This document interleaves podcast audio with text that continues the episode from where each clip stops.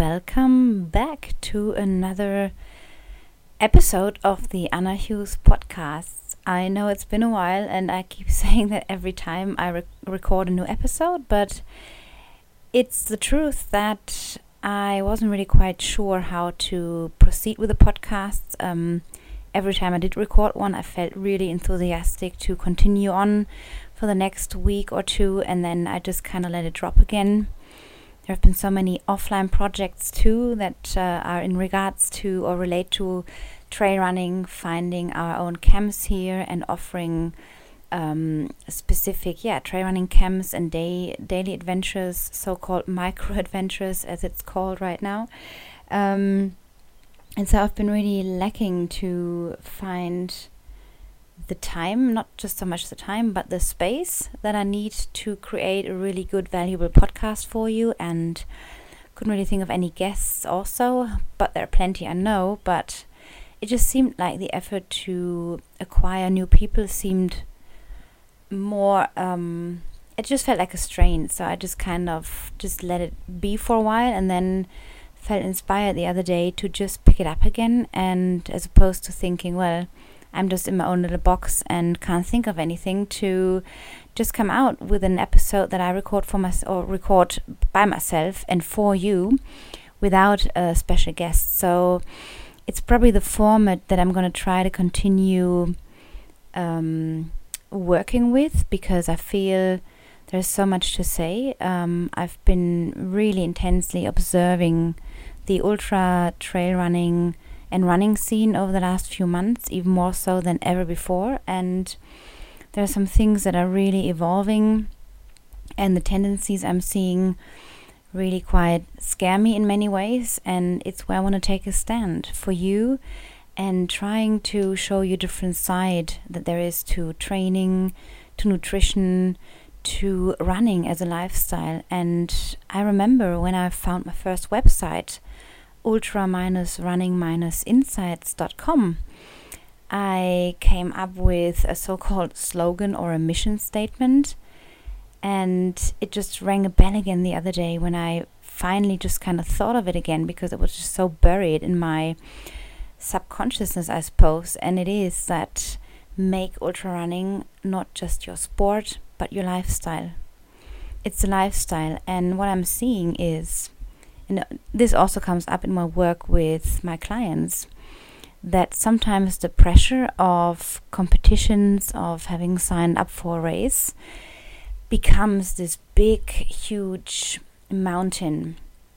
And there's so much involved in competitions um, than there is in just doing the training that I think the tendency to create this new paradigm is really something that I want to follow. Um, I really feel called to be and stay on that path and really evolve or create an, uh, an evolution of healthy athletes, of bringing out athletes' potentials, not just in races, but in how, how you show up in your life. It matters so much more to, you know, be the become the person in the process than that one day where you're going to race. And we all like that acknowledgement of a short fix or quick fix um, rush of fame when we're on the podium or when we've beaten our time from last time. It feels good in that moment, and maybe it carries on for another while, but it's not something you, that you can sustain. It's not something that's gonna influence your life on a really big scale. Whereas the lifestyle that you create around the running or that running helps you create, that's what matters. And it's truly just come out as my truth. Um, and I've been wandering about with it. And my message is shifting towards that, that I want to see and help many more people evolve um, in their health and fitness and not just in competitions. And like I said, just give it all on the one day and go into races feeling injured or having pains and aches and suffering really badly, but being in a state of really good health, not just physically, but also mentally, spiritually, and emotionally. And it may just go against the stream right now, against the mainstream, the flood of information that we all see out there online in magazines everywhere. I feel that that path is the path to achieving or even not even achieving but feeling that freedom that at the end of the day we're all striving for we're striving as athletes as runners as endurance athletes to to have that inner peace and freedom when we move freedom means to move freely to to move pain free to not feel locked up in your body with pain so that you can't move freely but to be just enjoying nature, to be enjoying your health. And the healthier you are, and the more you do to, to, to, to build that and sustain it, the more joy, pleasure, and fun you're going to have long term.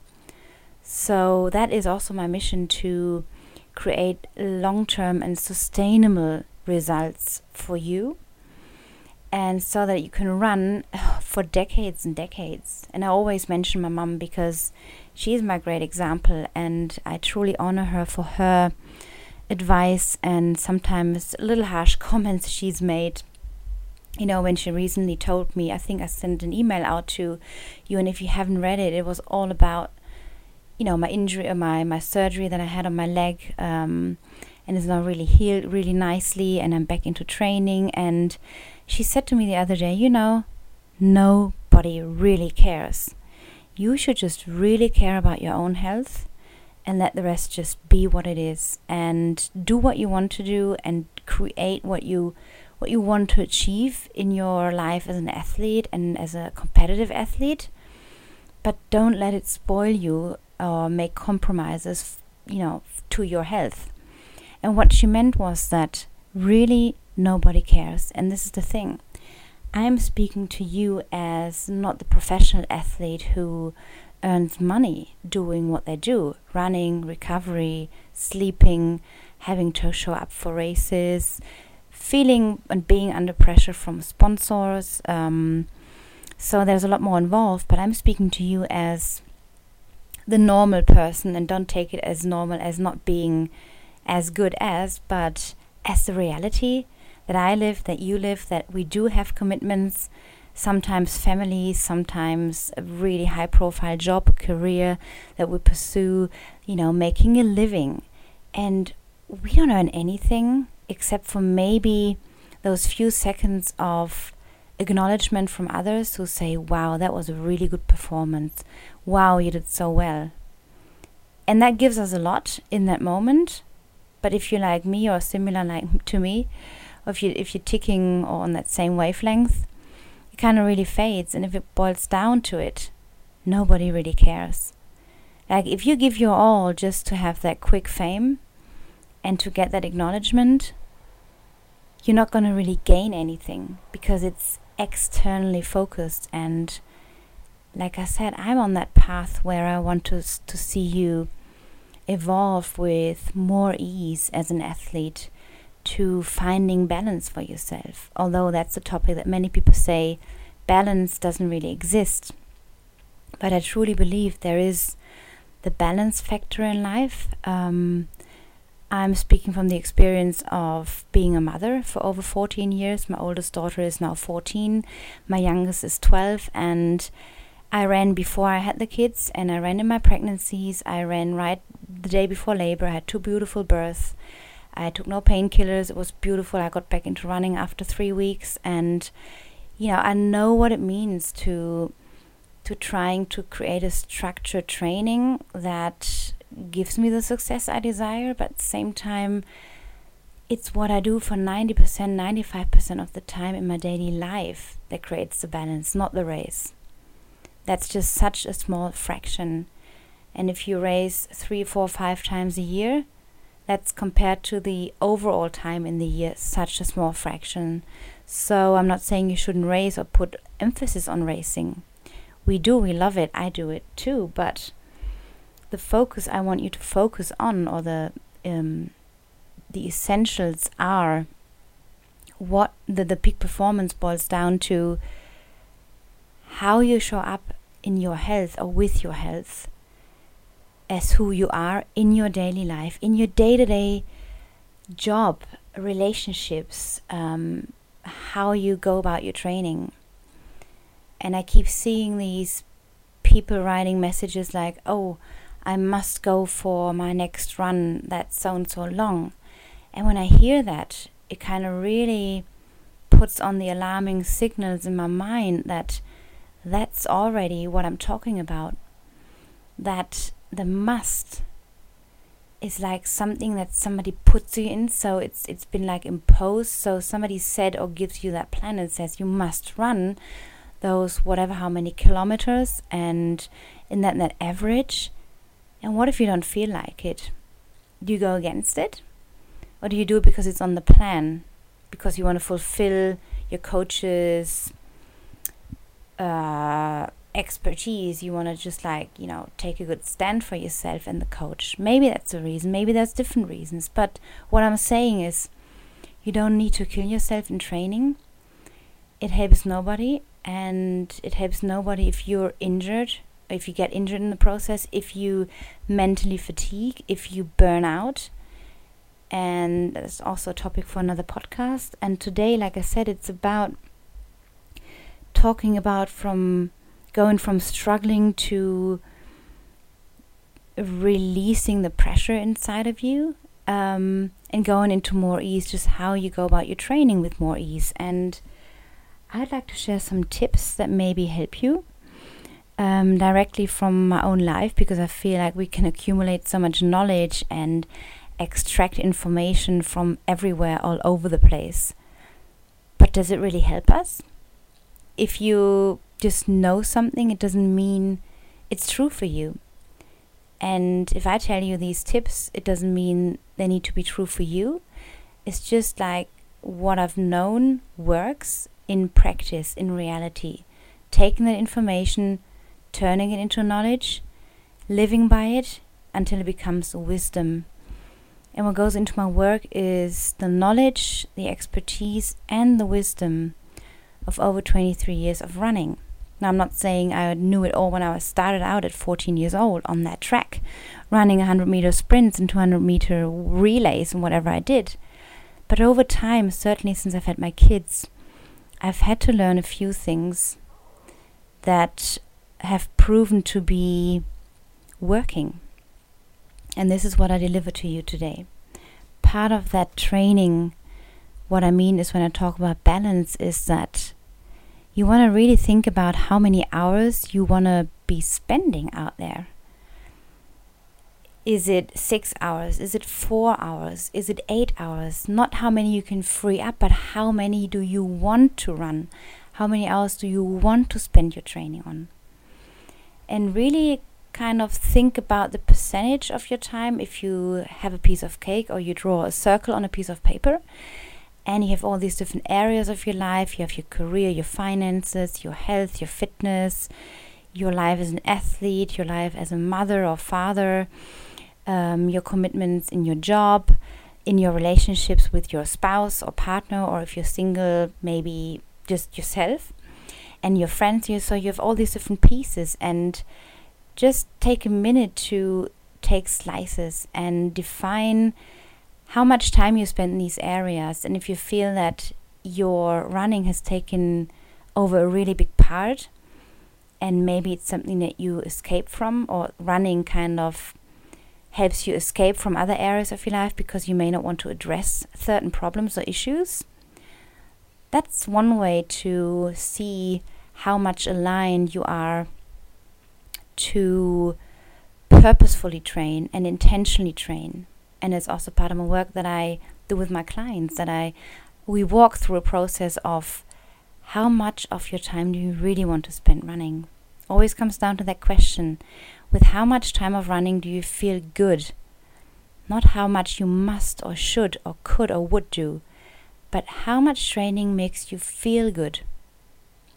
An example yesterday I it was a beautiful sunny day out here and the weather was so tempting to just go out there and train. but I've had a few intense days, so my body was like, oh, I think it would be a good idea to just rest. I have no niggles or discomforts or pains, but I just felt like it would be a good idea to rest. And it was also that balance where I felt like I hadn't really spent much time with my kids because they're really busy at school and studying. So it was just that time to carve out for staying at home, being present here, knowing that I'm here for them when they need me, when they want to talk to me, when they want to go through some stuff for school or play a little game or do whatever, you know, just that presence. And that's what made me feel good yesterday. Would I have gone out for a run for a few hours just because the weather was nice? I probably most certainly would have felt pretty guilty and not right and that causes stress in the body. So the work I would have just been half-assed, basically. Mind my wording, but it's true. And this is another point. If you train with more purpose and intention, you can skip those sessions that are just nonsense. Just go around the block one more time, prolong your run by X kilometers because you know you just want to increase your volume. These are all things that may be alarming signals that you far too caught up in the training and what it's all about. And when you come down to the question again and again, every time you check in with yourself, what makes me feel good? How much time makes me truly feel good that all the other areas in my life do not need to suffer? We don't want to attach a suffer story to our lives as an athlete because if we show up in a healthy state, like I said, in our minds and physically, we're better people. We can show up 100% in other areas of life. You're a better work person, whether you're a boss or you are an employee. It doesn't matter. If you find that balance on a day to day life, on a day to day basis, you deliver better results in all areas of life. And it takes courage to step out of that bubble online, what you see. But when you do, and just take the time with yourself, those few minutes every day, to tune in with yourself, what is it that I truly want out of my training today? Or maybe it's better to rest today because XYZ. So, another tip is let me just see, I've taken some notes, and as you see, it's nothing that I read off. I want to be really authentic for you and to you and be real because there's no sugarcoating and there's no sugarcoating and filtering and who look at me my training is great. I have days where it just sucks and where i do decide well it's just not worth it today. Sometimes it takes that push through and it's another differentiation that sometimes we can get carried away from our feelings oh I don't feel like it today maybe i just feel it's too long so okay that's a differentiation you can make for yourself that sometimes it just takes that little push and then you feel good once you get out. And only you know that, and only you can be as honest to yourself as you can be to make that discernment. And it really matters. So, another thing is to stop tracking. And what I mean by that is to take one or two times each week where you maybe take your watch with you and push the start button and never look at it again until you finish. And you pretty much probably know your laps that you're running around so you know if you go on that lap you know you're going to be 45 minutes or on another lap you're going to be an hour or whatever. So by doing that you tune in with your body and you tune in with your other senses like your awareness your the sounds around you the the rhythm that you feel in your body if you're only focused on your heart rate on your averages on your beep on your vibration on your watch it's a distraction away from your senses, so you detach from the wholeness that you are as a person. Now, all these devices are very helpful, of course, and we hold ourselves accountable when we track, when we share, and it's fun when other people say, Well, well done. It, it, it feels good, granted. But for your own balance system, for your own well being and health, it may just be that healthier choice to just skip all that and just run for you. without feeling the need and desire to share and just being with yourself, having your own thoughts, feeling into your body. Do you need to increase your frequency? Can you work on your technique? What's going on in your mind? How are your legs feeling, your feet, your posture, everything? That's another part of balance. Finding the balance on your feet. Really tuning in with that rhythm, that beautiful rhythm, listening to the crunch um, when you run over rocks, or listening to the sound pounding on the pavement, whatever that is for you.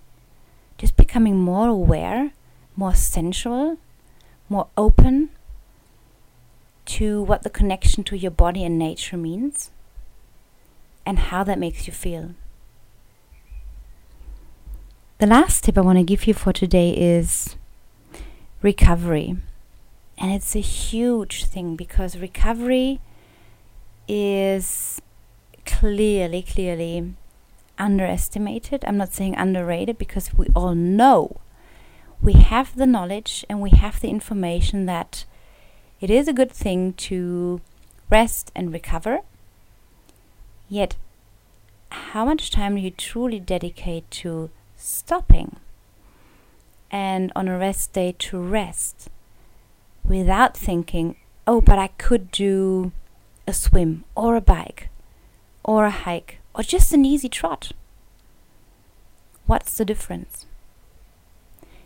it's that feeling or the the drive, the the inner pressure that can build up over time to think that you need to be out there to keep up to improve to not lose the good training flow but what if i don't run today i'm going to be more tired or I'm not going to build my fitness. The truth is, you'll get faster when you recover. You'll get healthier. You allow your body, your tendons, your muscles, your ligaments to do their job. If you saw pictures of my leg after the surgery, it looked beaten up like crazy. All colors, totally strained, I cried when I looked at it. And I just trusted that my body has the capacity that I need to allow it to heal. Then four weeks later, there's nothing, all gone. And it's that time and patience that we need to trust our body's healing capacity. And it's a beautiful thing if you can do that and allow that time for the body to process training because life's not a race and training shouldn't be a race. Running shouldn't be a race against you, against yourself, against others, against people you know or those who who you don't know. So the recovery part is super crucial. And I really want to empower and encourage and really get it into you and preach it to always allow one full rest day a week, better even two, but one full rest day is a total must. You can do gentle stretches, yoga poses, go to the sauna, have a massage, eat well, stretch if you want. But there shouldn't be any running. Not even what's called active or passive, whatever recovery. Just give it a rest also for your mind. Because when you're fully charged up again, you can give more, you can be more of yourself, you can be at 100%. And you're not wasting time. So, with all that said, I hope this podcast helps you to tune in with yourself a little bit deeper, to ask yourself the right questions. How do I want to feel, what makes me feel good. Um, creating a lifestyle where running gives you so much that you can show up as a better person in your other areas of life so that you don't burn out, that you don't get injured, and take that as like the new normal of what's acknowledged that as an endurance athlete you need to be having certain pains. It's normal. It's you know what what's part of the deal. It's not. It's totally not. So again just take it all in. I hope to be doing more of these podcasts more regularly i'm not making any promises now um, if you want to sign up for more news and information and insights that I don't usually share online, I totally appreciate if you sign up for my newsletter at annachughes.com. Right below the picture, there's a box where you need to sign up or can sign up. You receive 21 beautiful inspirations um, over 21 days, applicable tips, insights gone a little bit deeper on intention, on training, on creating life more by design rather than feeling life is in control of you or life controls you. So that's one thing. And then I'd also like you to subscribe to my channel and spread the word. Share this podcast if you know that if you know people that you know could benefit from this.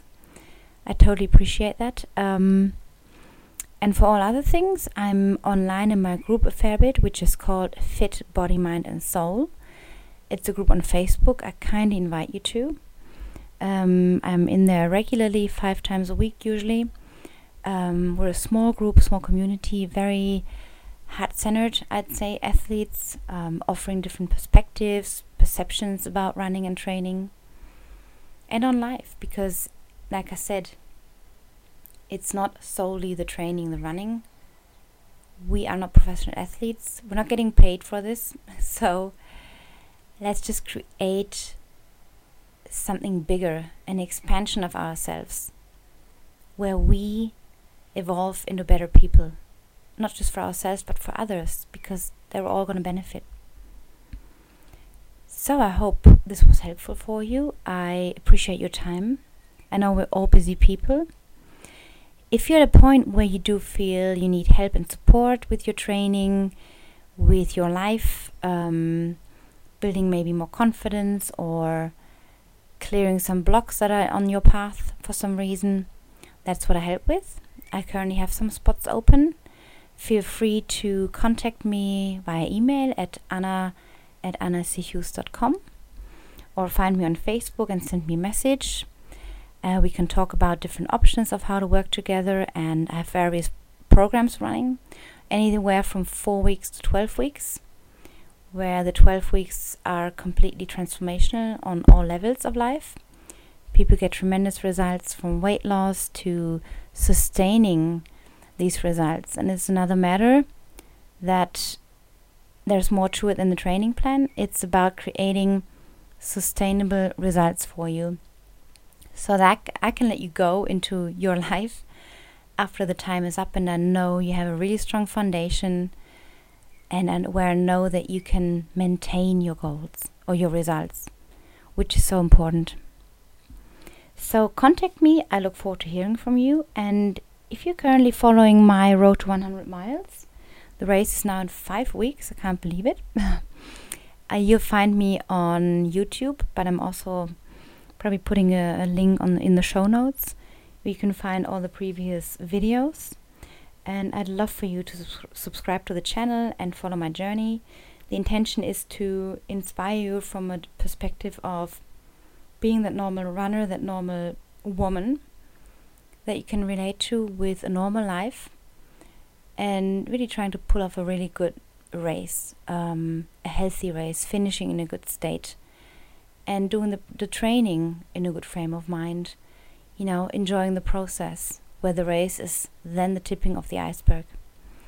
So I'm going to put that in the show notes and wish you a fantastic week and day. And I'll be back soon. Bye.